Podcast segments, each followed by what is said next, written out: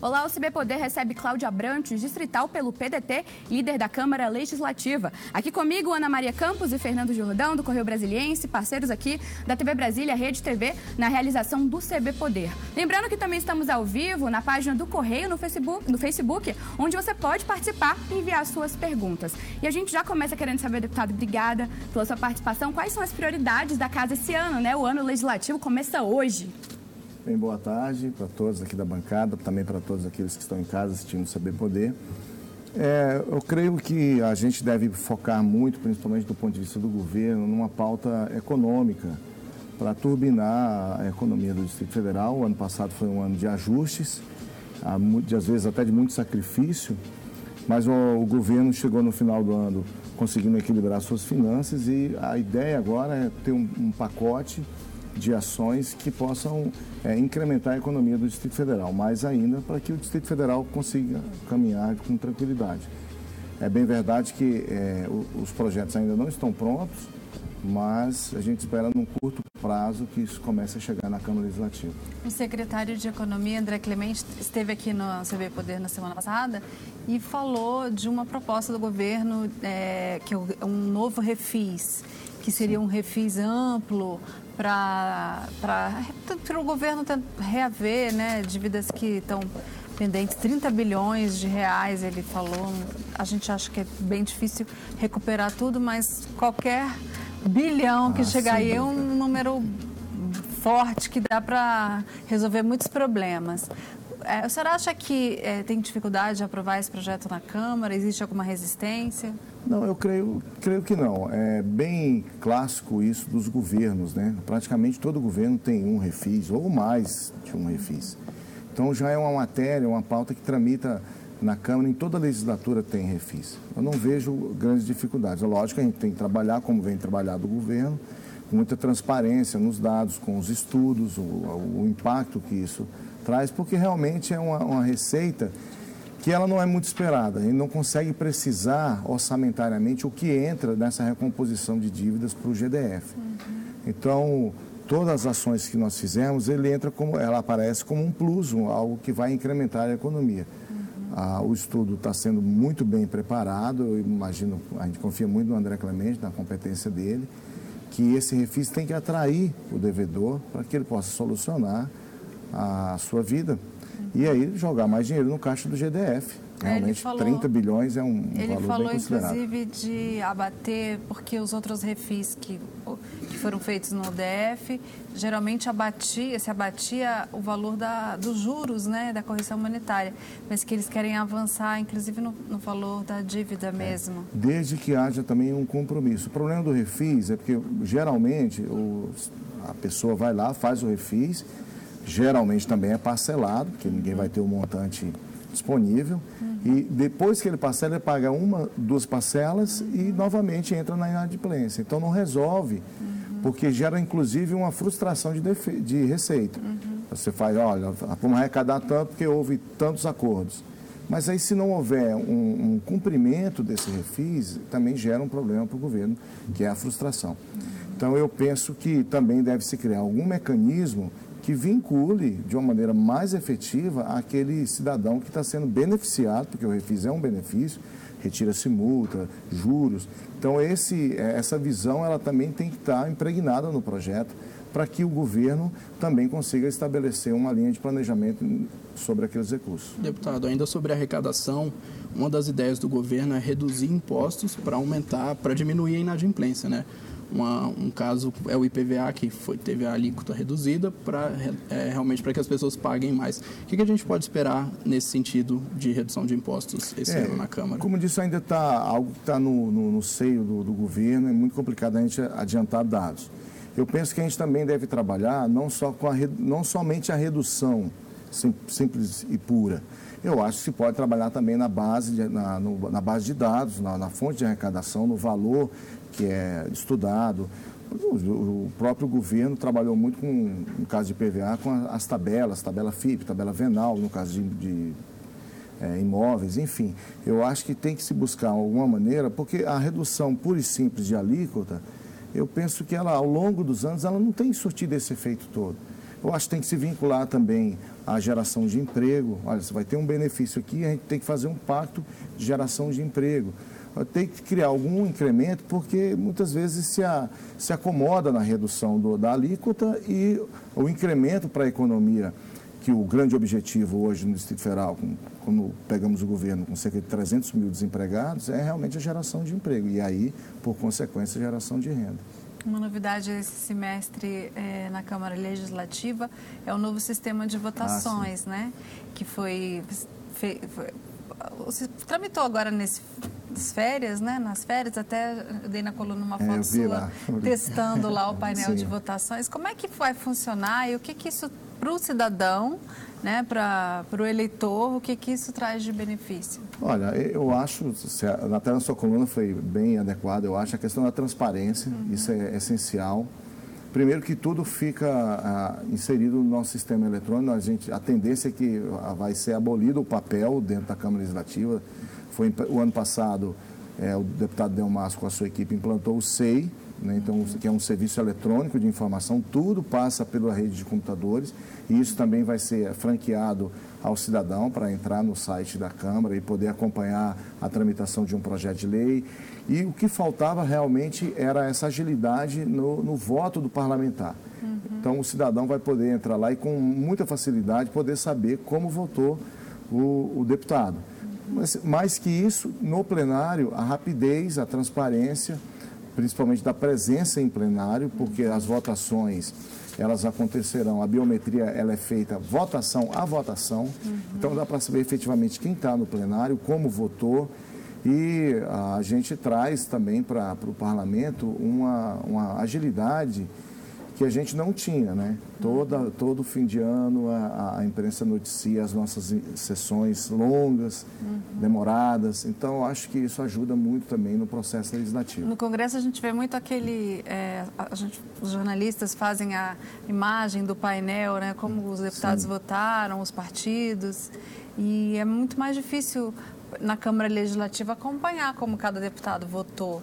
Isso, então, pelo que o senhor falou, vai ser um grande benefício. Claro, é o que a gente está esperando. Uhum. Né? É, o sistema, como eu disse, é todo interligado, inclusive com o nosso canal do YouTube, do ponto de vista de imagens também. Alguns ajustes serão feitos. A Câmara aqui, o nosso processo legislativo, permite, às vezes, muitas ações de plenário. Uhum. A gente, inclusive, discutia isso hoje na, na reunião de líderes. Uhum. É, emenda de plenário. Então, essa situação a gente vai precisar também conectar a esse novo momento que é o processo legislativo da Câmara vive, uhum. com agilidade, com rapidez, transparência e acesso para o cidadão. Uhum. Eu acho que tem tudo para dar certo e é o que a gente espera. Deputado, um tema que movimentou a agenda do governo no final do ano passado foi o reajuste das tarifas de ônibus. É, essa é uma questão, foi um tema inclusive que foi judicializado, né, e acabou não por deputados da oposição e acabou sendo confirmado. É um tema já resolvido ainda vai haver debate sobre isso na Câmara? Não, inclusive, já adiantando, em primeira mão, a gente é, hoje tive uma reunião do Colégio de Líderes, foi, foi pedido que o PDL, o Projeto de Decreto Legislativo, é, possa ir a plenário, mas aí nós acertamos que, é, se for a plenário, será na quarta-feira. Amanhã é a abertura dos trabalhos, o governador confirmou a presença, ele vai à Câmara Legislativa fazer um pronunciamento. Então é um dia que provavelmente nós não teremos votações de peso. E amanhã vamos decidir se é viável a gente levar o PDL ao plenário. Para que entenda, o cidadão entenda, o PDL é um projeto de decreto legislativo e em algumas circunstâncias o parlamento pode suspender alguma ação do governo via decreto. Quando o governo exagera o seu poder de regulamentar ou vai além do que uma lei diz, a Câmara pode editar um PDL para sustar esses efeitos. É o que se objetiva neste caso. Eu fico com muita tranquilidade, a Ana acompanhou, porque no governo Hollenberg é, foi feita a mesma coisa. Eu fui autor de um PDL, junto com o deputado Vasni, que foi até o Conselho do Tribunal de Justiça. Nós conseguimos sustar o, o, o aumento por um período, acho que ficou aí uma semana, dez dias, retornou ao, preço an, anterior, mas quando nós chegamos ao, ao TJ, o TJ decidiu que, especificamente naquele caso de reajustes de, de, de tarifas, o PDL não era a ferramenta adequada. Lógico, isso foi em um outro momento. Se a Câmara, se o, conjunto de deputados entenderem, entender que é, é necessário aprovar o PDL ou que ele vá à votação, a gente vai fazer isso. Mas a gente tem esse, essa, esse precedente que aconteceu comigo, inclusive, e comigo com o deputado Vazio, que nós aprovamos o PDL, mas quando chegou no TJ, o TJ falou, olha, não é a ferramenta é, adequada. Foi muito interessante porque os argumentos que nós apresentamos no projeto de decreto legislativo foram inclusive, é, inclusive enaltecidos pelos desembargadores, mas todos reconheceram que não era aquela ferramenta. Acho que por isso a oposição entrou com uma ação civil pública, se não me engano, uhum. Que foi inclusive julgada em caráter liminar e não foi concedida a suspensão. Então a população pode esperar talvez um retorno do, do preço das passagens, pode, é um reajuste menor? Pode, é possível que se espere, mas... É, mas pela se, jurisprudência do tribunal, Pela jurisprudência eu vejo, é, eu acho que pode, é o nat morto, né? Sim. Então pode passar é a vitória de Pedro. Van, né? é uma esperança Fica uma semana... Pelo menos no meu entendimento. Uhum. E falo com muita tranquilidade porque, mesmo sendo líder do governo, eu tenho... O governador me deu essa liberdade em vários pontos. Eu me posiciono contra uma posição do governo da última vez que estive aqui, inclusive, tive que responder sobre o FAC à época, né, que estava uma discussão. Uhum. E eu, é, é, uma política realmente que eu acho que, pela qualidade do, do, do transporte que nós temos no Distrito Federal, é, a gente já paga uma passagem bem cara. Então, sempre me posiciono contra esses reajustes. Me posicionei, acho que não é adequado para este momento. Tem que ver outras maneiras, né? Mas, é, pelo PDL, francamente, eu acho que não vai surtir efeito. É, outro tema que despertou também muita, muito polêmica, inclusive nas redes sociais, é a questão da, do projeto do, do deputado Fábio Félix, que batiza uma praça do DF com o nome da vereadora Marielle Franco, que foi assassinada no Rio de Janeiro. É uma parlamentar do PSOL do Rio. E a, o governador vetou o projeto é, sob o argumento de que ela não tem uma vinculação com a cidade, não tem um serviço prestado pra, pela cidade. Como é que foi seu voto nesse projeto e, e, como é que agora a Câmara vai avaliar se derruba o veto né, do governador? Qual que é a sua posição? Olha, eu votei a favor. Eu acho que o caso da Marielle ele transcende essa questão partidária, ideológica. Foi uma parlamentar, é, vereadora no Rio de Janeiro, que faleceu até onde está colocado no exercício da sua atividade parlamentar. Então a Câmara entendeu que era importante valorizar isso. Uhum. Eu acho que nós temos outras situações, data vênia, né, com a análise do governo, de pessoas, inclusive, que nunca moraram aqui, entendeu? Mas a Câmara agora vai se debruçar sobre o veto uhum. né, e entender as, as razões do veto, elas têm que ser apresentadas. Em vários lugares do mundo, tem, é, e obviamente que não tem vinculação com a Marielle, uhum. tem sido feito homenagens à, à, pessoa dela, porque é o que eu falei, ela transcende. Agora, o principal disso tudo, e, e aí a gente tem que ver se todo esse processo foi é, feito, é a, a, oitiva da comunidade. Uhum. Nenhum parlamentar pode impor à comunidade uma, é, um nome de uma praça, né, um nome de um logrador público, uma rua, que seja, se a comunidade, através de audiência pública, não tiver concordado. Então, essa, essa é uma, fase, é uma, uma parte legal, inclusive, da lei, se não me engano, que é do, ex, do falecido deputado Milton Barbosa, que estabelece os critérios para se fazer essa mudança de nome. A Câmara vai ter que é, é, se debruçar sobre o veto e ver qual é as razões desse veto. Agora, Mas ainda dá tempo de fazer uma audiência pública antes de avaliar é, esse veto? Não, eu acho que é possível né, fazer uma audiência pública. Ou alguma forma de consultar é, né, a população. Deveria ter sido feita, inclusive, na tramitação do processo. A questão é que muita gente fala assim, ah, vocês às vezes votam as coisas sem saber. Acho que até concordo que em algumas situações pode acontecer isso. Mas porque dentro do processo legislativo, as comissões é que têm que verificar é, essa, esses requisitos da lei. Então, quando chega em plenário, subentende-se que todos os requisitos da lei foram é, acolhidos, respeitados. respeitados. Uhum. E eu vi é, algumas manifestações pela imprensa de moradores da região né, que não concordavam. Então, efetivamente, a gente tem que ir a fundo para saber se essa audiência pública foi realizada. Uhum. E, digo, e digo mais, essa audiência pública, a lei estabelece que ela não é responsabilidade da Câmara Legislativa, ela é responsabilidade do Poder Executivo, da administração regional. Então ela faz uma convocação, chama a, a população para que a população se manifeste. Então isso tem que, ter, tem que ser observado. O fato é que é, com o veto, a, a, Câmara vai ter que decidir se ela derruba ou se ela mantém o veto. E o painel, inclusive, vai ser algo bem interessante, porque cada um vai escancarar lá a sua opinião, uhum. não dá para fugir ou é, se omitir, se omitir né? ou imaginar que um sim ou não verbalizado ali vai não, vai ficar a foto lá e isso é registro. E, e as pessoas podem ver depois também. Uhum. Né? Não vai precisar. Acho que até para a imprensa dá muita dificuldade, né? Você saber ah, como é que votou deputado. O mapa de votação demora é. para ser. Então vai estar tá lá instantaneamente, online, para facilitar para para todo cidadão. E, deputado, mudando um pouquinho de assunto, a gente teve um final de semana muito violento aqui no DF, né? Foram 15 homicídios. A casa tem algum projeto para combater essa violência, para aumentar a sensação de segurança é, para a população? Olha, desde o ano passado, a, a Câmara tem se esforçado para ajudar o sistema da segurança pública. Ah, volto, ainda hoje, também no Colégio de Líderes, a gente conversava é, com alguns deputados sobre a implantação de câmeras que têm sido colocadas em várias cidades satélites. É, de cabeça aqui, eu lembro de Planaltina, Candangolândia, Santa Maria, Gama, e, e isso facilita muito é, a ação da polícia. Mas é, nós temos observado que é, a, a, segurança pública, inclusive, conseguiu diminuir o número, a, o índice de homicídios, que, se não me engano, acho que é o menor dos últimos 20 anos. Isso é uma ação conjunta das forças de segurança pública. Eu já falei aqui da última vez, até porque é a minha categoria, da Polícia Civil, que é, ela hoje, ela sem dúvida nenhuma, no, na, na, solução de homicídios, ela está aí entre as tops do mundo é algo que não existe no país, nem na América Latina, uma polícia civil ter um índice de solução de homicídios acima de 80%. E vem concurso esse ano, né? É, ainda tem concurso. Já tem um em andamento da, da, do escrivão e vamos abrir agora para a gente polícia. Sim.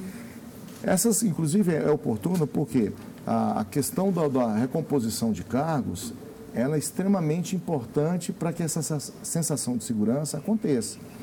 Então, a, a, Câmara Legislativa ela foi responsável pela recomposição orçamentária é, para que a PM pudesse fazer a convocação. É, no final do ano, nós tivemos a formatura de soldados, é, o incremento do custo de oficiais. A Polícia Civil também zerou o seu quadro é, de cadastro reserva no cargo de perito. Aí nós conseguimos, uma lei de minha autoria, conseguimos aprovar, o Correio também deu uma lei que ela permite que o Estado possa chamar além do cadastro reserva. É, eu acho que é uma lei que agrega muito para esse campo do, do, concurso e dá celeridade também, porque vamos ser francos que a sensação de segurança, como é uma sensação, ela passa muito pela presença física do Estado, das forças de segurança, Polícia Civil, Corpo de Bombeiro, Polícia Militar. Uhum. Então a Câmara ela tem ajudado nesse sentido, uma recomposição orçamentária para facilitar esse, esses concursos e também a própria articulação de deputados. O nosso mandato trabalha muito nesse campo dos concursos para fazer com que ah, mais rapidamente essa, essas forças sejam recompostas. A Polícia Militar já trabalha na metade do seu efetivo, a Polícia Civil deu uma melhorada com os últimos concursos e com esse que virá. E a, a tendência, principalmente no campo dos militares, que agora vem a reforma, é, vai ser a a implementação da reforma deles é que muitos peçam para ir para a reserva. Então deve cair mais ainda a, o quadro da Polícia Militar. E aliado a isso, né, na, na companhia já há um tempo, o esforço que a gente tem do ponto de vista da recomposição salarial. Tudo isso, todo esse conjunto de ações para tentar motivar o policial e fazer com que a gente tenha um número adequado para estar tá na rua. O é. governo Hollenberg é, rompeu, né, era da base de sustentação na Câmara, rompeu com o governador por causa da Polícia Civil, em defesa da Polícia Civil, porque não havia uma, um acordo ali em relação ao reajuste, à paridade da Polícia Civil. Agora o senhor é o líder do governo, embora o governador Ibanês é, tenha assumido o compromisso de pagar o reajuste, ainda não saiu. Uhum. Como é que é a cobrança? A resposta a gente vai acompanhar daqui a ah, pouquinho, no é. segundo bloco. Um minutinho a gente volta com mais CB Poder, que hoje recebe o distrital Cláudio Abrantes. Daqui a pouquinho, gente, não sai daí.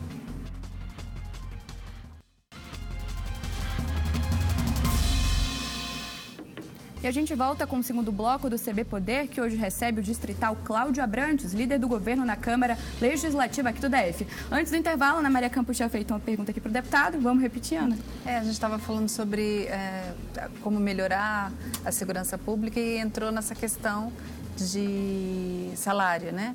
E aí eu estava me lembrando que o senhor foi da base do governo Hollenbeck e rompeu em defesa da Polícia Civil porque não havia um acordo entre a polícia e o governo em relação à paridade da polícia, que é uma reivindicação uh, da categoria. E agora, é, apesar do compromisso do governador Ibanês, ainda não saiu esse reajuste. O senhor é o líder do governo, é da Polícia Civil. E eu pergunto como é que é a cobrança quando, nas suas visitas às delegacias, a cobrança é muito grande? A cobrança é grande, né? A Polícia Civil, em específico, é uma, uma categoria que vem sendo muito sacrificada ao longo dos últimos anos. São mais de 10 anos sem recomposição salarial. Prova disso é a capacidade financeira do policial hoje, ela realmente está muito baixa. É importante salientar que o meu rompimento com o Hollenberg aí são situações diferentes. O Hollenberg ele fez uma série de promessas e não efetivou absolutamente nada. Uhum. É, tanto é verdade, muita gente fala às vezes, ah, mas o, o Hollenberg ofereceu um reajuste para a Polícia Civil e a Polícia Civil não quis. Isso é mentira, isso não aconteceu. Tanto que na conciliação, no TJ, está documentado isso, o governo está lá na audiência de conciliação, o governo disse que não tinha proposta. Então não houve proposta oficial. Havia sim um, um método do governo Hollenberg, que também já passou, não vou ficar voltando no tempo, mas de fazer promessas e que não se efetivavam de maneira alguma. Uhum. Então, por conta disso, houve o meu rompimento, porque eu sou policial, eu estou deputado, eu não sou, a minha profissão é, é servidor público, é um, um agente de polícia, e isso é que eu vou levar para a minha vida. A política, ela, a política eletiva, ela tem um, um caráter transitório na minha vida. Então, uhum. rompi com o Hollenberg, e aí tem a diferença do governo ibanês. O Ibanez ele prometeu a paridade e é importante salientar que em fevereiro do ano passado ele mandou uma proposta é, adequada dentro do orçamento do Distrito Federal para a recomposição da Polícia Civil do Distrito Federal. Foi feito em fevereiro. Né? E quando foi para o governo federal, ele entrou num ritmo lento. Né? É, vai para um lado, vai para o outro, nitidamente numa ação de protelação. Falava-se muito que não podia dar o reajuste, porque a pauta política era a reforma da Previdência. Uhum. Mas o, o, que a gente viu é que foi uma, colocado em segundo plano. Depois houve também um acordo do governo do Distrito Federal para se acertar com as outras forças de segurança, Polícia Militar uhum. e Corpo de Bombeiro. Mandou-se novamente para a Presidência da República. E aí, para minha surpresa, é, eu nunca vi isso na minha vida, um presidente da República anuncia uma medida provisória ao lado de um governador, de um senador da República, de um ministro de Estado. Isso foi anunciado, olha, estou fazendo, encaminhando uma medida provisória aqui para dar uma parcela do, do reajuste e depois a gente vai construir o restante. Nem essa medida provisória eh, foi, que foi anunciada foi efetivada. Ele não chegou nunca Não no chegou, Congresso. ele desistiu de alguém aí, é uma falha de assessoria, eu acho que a gente não podia ter isso no âmbito da presidência da República, se permitiu que ele, que ele anunciasse e assinasse, mas na hora da publicação alguém falou para ele, olha, não publique, senão vai dar problema. Uhum. Então se transformou... Agora, é curioso que a Polícia Civil fica é, no meio dessa confusão. É Exato. É governo do DF, é governo federal. É. E aí tem, tem momentos em que o governo do DF está favorável ao reajuste, o governo federal não, não tá. está. E depois, nesse momento, é o inverso. Então, é. realmente é, é difícil. muito complicado, por isso. Aí, bom, retornando, o, o presidente da República encaminhou esses 8% na forma de PLN, né, foi encaminhado, vai tramitar e não é fácil, reajuste no momento. É. Eu penso que o melhor caminho era a medida provisória, mas enfim, é uma decisão do presidente da República, ele vai ter que respeitar. E foi acertado em todas as negociações que a presidência da República encaminharia uma, uma PEC passando a gestão do Fundo Constitucional, a gestão financeira, do ponto de vista de salários também, uhum. para o GDF. Isso foi acertado aí solucionaria esse problema, Ana. Porque hoje. Mas também não foi esse projeto. Mas essa ainda, PEC né? ainda não foi. Então é até um momento bom, a gente espera, né? Aqui estamos num, num, programa de política que é visto uhum. por todo o meio político do Distrito Federal, que realmente se efetive, uhum. que essa promessa da presidência da República seja cumprida. Porque aí já transcende a questão somente da Polícia Civil, envolve as outras forças de segurança. Uhum. Então é importante que num, num espaço de tempo curto eh, se encaminhe essa PEC, que também não é fácil a aprovação. Nós estamos falando de uma emenda à Constituição, são dois terços de, de sim dentro, né, são mais de 300 votos que se precisa para aprovar. Então, é, quanto antes essa PEC for, melhor, porque o que você falou realmente é um drama. A, a Polícia Civil ela fica nessa, nessa encruzilhada. E é por conta disso é que a gente tem hoje a melhor polícia da América Latina, sem dúvida nenhuma. Uhum. No próximo momento eu posso até me comprometer, passar os dados para vocês, para você ver a excelência que a Polícia Civil atua, não só no campo da solução de homicídios, mas no campo da perícia, da papiloscopia, enfim, em todos os campos, uma polícia que tem um baixíssimo índice de corrupção. Eu acredito que aqui os profissionais da imprensa, forem puxar pela memória, quando é que vocês noticiaram um caso de corrupção dentro da Polícia Civil e também nas outras forças de segurança. Então a gente está numa polícia que ela sequer, a Polícia Civil sequer está entre as 10 de melhor rendimento é, é, salarial do país. Então, isso é Deputado, é muito ruim. A gente entrou nesse, nesse atrito entre governo federal e governo local. Um caso recente foi a transferência de lideranças do PCC para o presídio federal, aqui no DF. É, o senhor acha que isso contribui com o aumento da violência aqui no DF? O senhor é favorável à manutenção desses presos aqui? Olha, é, eu penso que só quem não entende minimamente de segurança pública imaginar que essas transferências não impactam na segurança do Distrito Federal. É óbvio que impacta. O crime organizado, comprovadamente, ele se movimenta atrás dos seus líderes. Isso é fato, não, não, é, uma, não é uma questão partidária ou ideológica, porque eu sou policial civil. É, a, a, Polícia Civil do Distrito Federal, inclusive, tem coibido muito a entrada do crime organizado no Distrito Federal. Mas é fato que quando um líder se movimenta, vai de um presídio para outro, os seus comparsas seguem e fazem negócio, compram casas, compram estabelecimentos comerciais, para poder dar sustento para esse criminoso que está é, em um presídio ali nas proximidades. Então, isso é fato e eu lamentei muito, eu concordo, a, a o Distrito Federal está pagando um preço de uma política do Ministério, né, vamos dizer Foi assim, um que não, que não impondo ao cidadão do Distrito Federal algo que não foi construído, não é da situação que a gente vive aqui no Distrito Federal. Você falou que só quem não entende nada de segurança pública para achar que essa violência não, que essa transferência não acarreta uma violência no DF. O senhor está se referindo ao ministro Sérgio Eu me, eu me refiro a, a, todo o corpo do, do, Ministério da Justiça de achar que isso, que uhum. o, o, ministro ele deve ter sido assessorado por alguém. Uhum. Então imaginar isso realmente é muito triste, é algo que não convém, inclusive para a competência que se espera e que se deposita sobre o, ministro Moro. Mas é fato de que essas transferências, elas têm impacto. O senhor é favorável à cisão dos dois ministérios, da Justiça e da Segurança Não, Pública? eu acho que o Ministério da Segurança Pública, né, quando foi criado, foi por um momento muito específico. O Rio de Janeiro, em especial, passava por uma crise muito grande.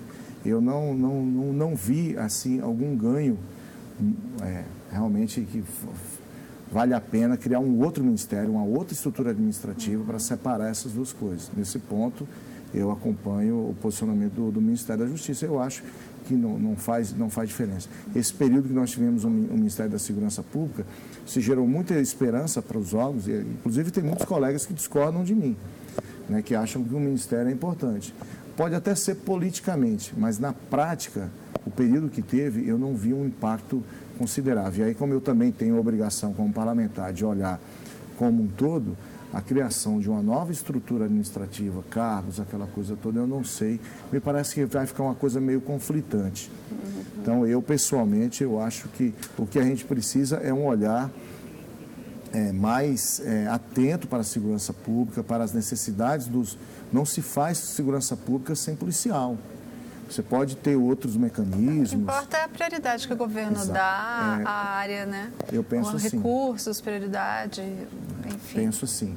Eu acho que você, você tem outras maneiras de ajudar na segurança pública. Isso é comprovado, educação, cultura, todo esse mecanismo, assistência social, enfim, tem uma série de ações. Mas a, a, o contato imediato da segurança pública é através, é por meio dos policiais. Então, tem, esse olhar tem que ter também e tem que se colocar como prioridade e não ficar somente num discurso político. Um tipo de crime que tem chamado a atenção aqui no DF é o feminicídio. Sim. Inclusive, a Câmara criou a CPI, da qual o senhor é presidente. O que, que já se avançou desde a criação dessa CPI e quais as perspectivas para esse ano? É, ao, ao, longo do... A CPI, eu acho que ela veio em outubro, né? Depois nós tivemos alguns problemas internos dentro da CPI, a deputada Thelma teve que sair, eu assumi a presidência, mas regimentalmente isso era de uma forma interina, depois que eu fui efetivado. Mas mesmo assim a gente conseguiu é, fazer um apanhado é, da estrutura do Estado para combate ao feminicídio. É importante dizer que é um crime muito difícil de ser combatido na prevenção, né? Do ponto de vista... Que ocorre dentro de casa, Sim, né? exato. Uma pessoa que em tese, é da confiança da vítima. E, e tem uma questão muito cultural, né, uhum. aí, que é essa questão do machismo mesmo, né, de se entender muitas vezes. Tem muita gente ainda que acha que a mulher é, um, é uma propriedade, é, seja um namorado, mas tem muito, você vê que muitos feminicídios têm, têm esse caráter do, do cara achar que ele é dono da mulher. Então tem uma questão cultural que isso é muito difícil de ser mudado. E sempre começa né, com a violência, um tapa, um empurrão é, e evolui para o homicídio. Então, homicídio. Nós... É o quinto esse ano, se eu não me engano, quarto. É. Então, do ponto de vista da apuração, a Polícia Civil está com 100% de apuração praticamente do, dos feminicídios. Sabe quem é, sabe quem é o autor, sabe onde está, onde, é, tá, já foi preso. Mas o que a gente não quer não é isso, né? A gente quer que tenha a prevenção. A Polícia Militar se esforça muito também, tem um trabalho muito competente com o Provid para cuidar disso. Mas, como disse, as outros órgãos também, a Secretaria da Mulher, a, a secretária Érica esteve na Câmara, fez uma apresentação bem consistente desses canais de, de, de, atuação e de atendimento à mulher, mas muitas vezes tem a dificuldade, da, a confiança da mulher para chegar e e usar uma ferramenta do Estado. Tem essa questão cultural, que realmente é, é, é muito grave, e aí, assim, é até importante eu estar aqui no, no CD Poder para dizer, porque às vezes a pessoa fala assim, mas um homem presidente da CPI do feminicídio, pelo contrário, eu acho que a gente tem que trazer todos os homens realmente para ter essa, essa visão de que a mulher ela não pode ter, ser vista como um, uma coisa ou algo que pertence a ele. No final dos trabalhos, o que, que se pretende? Apresentar um relatório com propostas? Exato. Estabelecer parâmetros, protocolos, fazer com, de repente, apresentar algum projeto de lei. Se for de competência do executivo, discutir com o executivo para que o executivo é, assimile essas, a, essas alterações que a gente vai colocar. A, a, CPI ela tem ido em loco também, tem, fizemos audiências públicas com especialistas dos melhores do país, mas a gente também tem ido em loco, acho que amanhã a gente vai fazer a visita a uma, uma, uma vítima, vamos visitar uma família, para também entender essa dimensão é, de como acontece. Realmente, você colocou muito bem, uma questão doméstica, às vezes, está dentro de, na maioria das vezes, está dentro de casa, e isso a gente precisa Deputado, o papo está muito bom. Obrigada, infelizmente nosso tempo acabou. Muito obrigada pela participação, meninos também. O Super Poder fica por aqui, mas a gente tem um novo encontro amanhã. Até já.